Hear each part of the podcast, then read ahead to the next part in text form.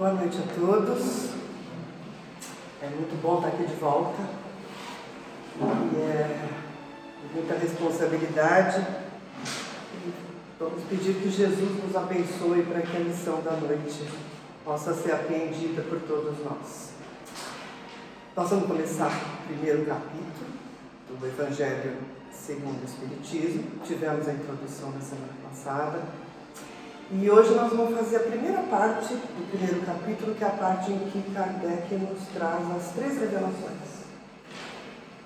E, e é interessante nós pensarmos nisso, né? A gente sempre fala muito das, das revelações e é a maneira ele, ele escolhe por começar né? este, este livro que, que nos traz código moral, vamos dizer. Né? A gente costuma brincar e dizer que é o manual do bem viver.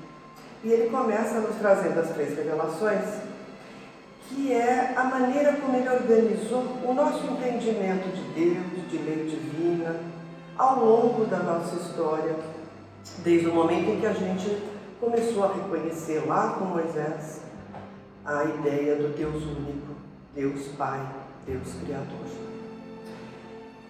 E ele começa o capítulo, que é até o título do capítulo, uma passagem de Jesus uma passagem que Jesus uh, se passou, né, que aconteceu lá no Sermão do Monte. E é uh, interessante também a gente dar um parênteses aqui, começando o livro, para falar um tiquinho do Sermão do Monte, que uh, resume muito de toda a, a, a mensagem de Jesus, desse código moral, né, desse como viver neste como proceder. E, e Kardec faz isso grandemente neste livro. Né? Ele fala dos códigos morais, ele fala das leis morais, lá na terceira parte do livro dos Espíritos. E é aqui nesse livro que ele vai fazer isso em profundidade, que ele vai falar uh, em profundidade, pegando passagens de Jesus, não pela ordem cronológica, como a gente sempre diz, mas pela ordem dos assuntos. E este é o assunto que ele decide pegar para começar o Evangelho, que fala: Não vim destruir a lei. É uma passagem que Jesus ela é retratada por Mateus, está aqui, né, a passagem que ele diz: Eu não vim destruir a lei, eu vim dar cumprimento à lei. E é interessante a gente observar que quando a gente vai lá no Velho Testamento pegar o contexto que Jesus fala isso lá no sermão, é logo depois de que ele estava falando para os discípulos, e nós podemos, neste caso, dizermos nós discípulos, ou seja, ele estava falando para todos nós, que somos o sal da terra, a luz do mundo, e que era para a gente aprender a fazer brilhar nossa luz. Ou seja, ele dizia que todos nós éramos luz, que todos nós éramos amor, que todos nós éramos possíveis. E na sequência, ele vem e cita Moisés, né? porque ele era muito questionado, né? ele era muito testado na sua, uh, na sua abertura, porque Jesus era um revolucionário ali naquele contexto social com os judeus uh, tão fiéis a tudo isso de Moisés e achavam que Jesus estava querendo vir e derrubar. E ele diz: Não, gente, calma. Assim que ele fala que a gente era possível, que nós éramos luz, que nós éramos o sal da terra, ele diz: Eu vim aqui para dizer que está tudo bem. Moisés está certo. Não só está certo, como eu estou aqui para reafirmar a lei de Moisés. E, e reafirmando né, uh, esta lei, eu vim dar cumprimento à lei. E o que, que é isso? Né? E a gente então diz: o que, que diz esse primeiro capítulo? Eu gosto muito desse capítulo. E eu digo que esse capítulo começa, né, ele abre o Evangelho dizendo que a gente vive para que a gente aprenda a ser feliz, né, que a gente está aqui para não arrumar confusão, a gente está aqui para realmente entender que a gente é igual, a gente está aqui para entender que somos possíveis, que todos vamos chegar lá e que nós fomos feitos para ser felizes, nós estamos aqui para, enfim, né, para acertar este, este caminhar e todos juntos. Mas isso é muito difícil da gente entender. Né? A gente acha isso, principalmente não entendendo isso de uma maneira simplória, né? porque falando isso parece criança brincando e falando, vamos ser felizes. Né?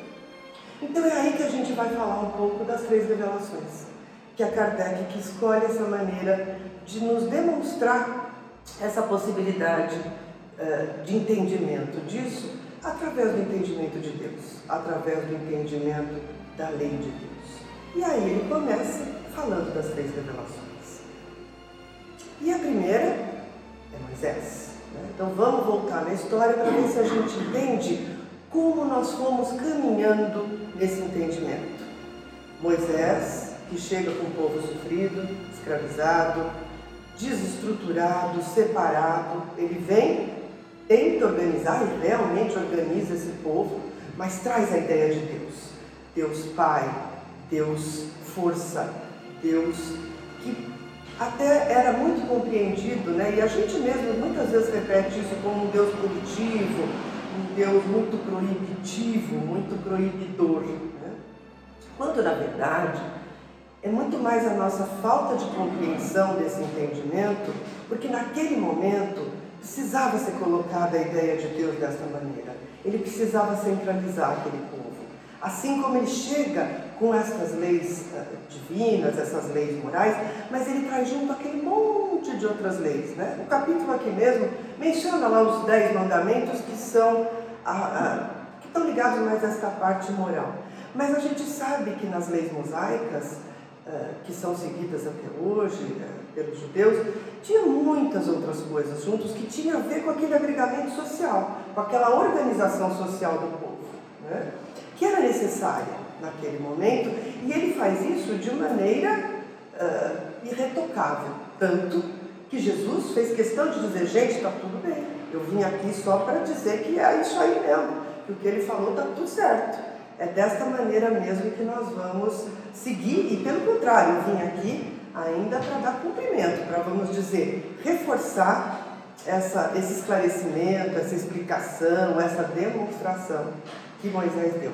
Mas naquele momento era preciso isso. É a mesma coisa como uh, uma criança que às vezes não entende os processos e a gente simplesmente diz sim, não, pode, não pode, mas nesse sentido não existe falta de amor, pelo contrário.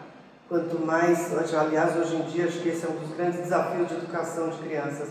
Eles têm muito pouco esse limite. E quando a criança não tem limite, ela não consegue se situar no mundo. Então, Moisés vem e nós ali, começando, entendendo que era um Deus só, a gente precisava de um pai severo, vamos dizer.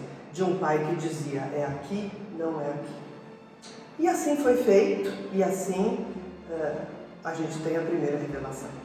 Passa-se tempo, mais de mil anos, e a gente tem Jesus que chega e, e fala de uma maneira um pouco mais ampliada. Eu diria que nós, enquanto humanidade, tínhamos crescido um pouco mais. E aí, nesse momento, ele fala em Deus amor, e nos dá uma ideia um pouco melhorzinha de reino dos céus. E fala, meu reino é deste mundo. Nós vamos acompanhar tudo isso à medida que nós formos andando com os capítulos aqui do Evangelho. Uh, mas ele nos fala, Deus é amor, o meu reino é deste mundo, mas temos que fazer o nosso possível para alcançarmos, para chegarmos e para vivermos internamente este reino de Deus mas fala também que o mais importante mandamento era o amor, era perdoar, mas basicamente perdoar os nossos inimigos. Porque a ideia do perdão já existia com Moisés, mas Jesus acrescenta isso. E aí o bicho pega. Aí ficou um pouco demais para nós naquele momento. Né? Era pedir um pouco demais para que a gente entendesse perdoar e perdoar os inimigos. Ele sabia que era demais para a nossa, nossa cabecinha, para o nosso coração, naquele momento. E ele fala: tudo bem, gente, tá tudo certo. Daqui a um tempo, quando vocês estiverem mais amadurecidos, vamos dizer, a gente vai conversar um pouco melhor sobre isso. Eu mandarei o Consolador prometido. E é nesse momento que a gente tem então caminhar mais um pouco da humanidade, aí nessa hora, quase dois mil anos, né? é um pouco maior o tempo do que entre a primeira e a segunda revelação, Moisés e Jesus, mas no século XIX nós estávamos já muito desenvolvidos. Né? A gente já entendia muita coisa de ciência, muita, uh, muita coisa de, de relacionamento, nós tínhamos um desenvolvimento das ideias, nós já estávamos muito mais amadurecidos enquanto seres sociais, enquanto seres até espirituais convivendo. E aí a gente tem Allan Kardec, né, que nos traz a doutrina dos espíritos, que nos traz a contextualização e a concretização e a explicação de todos aqueles fenômenos que a gente sabe que sempre existiram. Mas é nesse momento que a gente consegue realmente entender o espírito imortal, a vida imortal. Aí não tinha mais como voltar para trás, era fato. E aí, neste momento, fica muito claro esse entendimento de Deus, não de uma maneira vamos dizer, a gente fala muito né, em fé cega, em fé raciocinada, mas de uma maneira muito palpável. Porque aí não dava mais para ter desculpa de não entender a ideia de Deus. Não dava mais para não entender que Deus é amor, que Deus nos dá oportunidades de crescimento, que Deus nos dá a oportunidade de crescermos, de evoluirmos, de aprimorarmos o nosso ser porque somos imortais e porque através das várias existências nós podemos uh, nos desenvolver e nos entender. Então Deus era amor. Né? Eu escrevi tanta coisa aqui e aí eu, uh, eu queria falar uma parte que é muito, muito, muito interessante. Eu acho que é importante no momento em que a gente passa a ter esse entendimento, nós passamos a saber Deus. Eu gosto muito dessa expressão. Eu acho que não é mais uh, entender e muito menos dizer acreditar, mas sim falar numa fé confiança, porque passamos a entender que somos todos realmente iguais, estamos todos caminhando para este crescimento, embora cada um no seu momento evolutivo, porque nós somos produto das nossas escolhas. Nós somos produto daquilo que escolhemos fazer ao longo do caminho. E tudo bem. E tudo bem da maneira como a gente fizer. Porque cada um tem a sua possibilidade uh, nesse, nesse mundo da divindade em que todos nós estamos realmente inseridos. Né? Uh, aqui, ó, não dava mais para a gente duvidar da justiça divina e nem do amor de Deus. Neste momento, a gente pode dizer que a gente alcança aí a maioridade espiritual. Começamos lá com uma criança, que pode, não pode, que faz, não faz. Né? E realmente é assim que a gente faz o nosso processo. E nada melhor do que a nossa maturidade para que a gente possa compreender um pouco melhor o mundo, aceitar certas coisas. Né? É, é, muito, é muito natural o entendimento desse processo e a maneira bonita como Kardec organiza né, esta evolução uh, passando, né, nós passando da primeira, da segunda e da terceira revelação. Uh, o Pai nos dá sempre oportunidades de crescimento e nós somos produto dessa lei, de acordo com as nossas escolhas. E aí sim, né, quando a gente entende esse processo, quando a gente sabe essa ideia, aí nós podemos voltar lá para aquele comecinho, quando a gente falou, lembra que Jesus, quando ele está ali conversando né, com os discípulos, ele fala, eu não vim destruir a lei, mas o que, que ele tinha dito antes? Ele tinha dito que somos uh, o sal da terra, a luz do mundo, e que devemos fazer brilhar a nossa luz. Nesse processo de fazermos brilhar a nossa luz, é isso, é entender, é saber esta divindade em nós, saber que somos criação de Deus. E Deus é único, desde aquele comecinho. Por isso que a lei é imutável.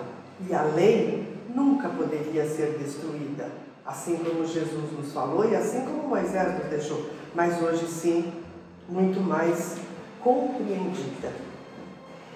E, e é interessante porque quando a gente começa a buscar né, mais entendimento e a, e a tentar entender nesse processo nosso do dia a dia, né? porque é, não adianta tudo isso, né? se a gente fala, até é, tem, a gente pode recorrer a Paulo, né, que falou muito de tudo isso, falou muito da lei, e ele fala né, desses, das três etapas que nós temos que percorrer para que a gente realmente consiga compreender a divindade.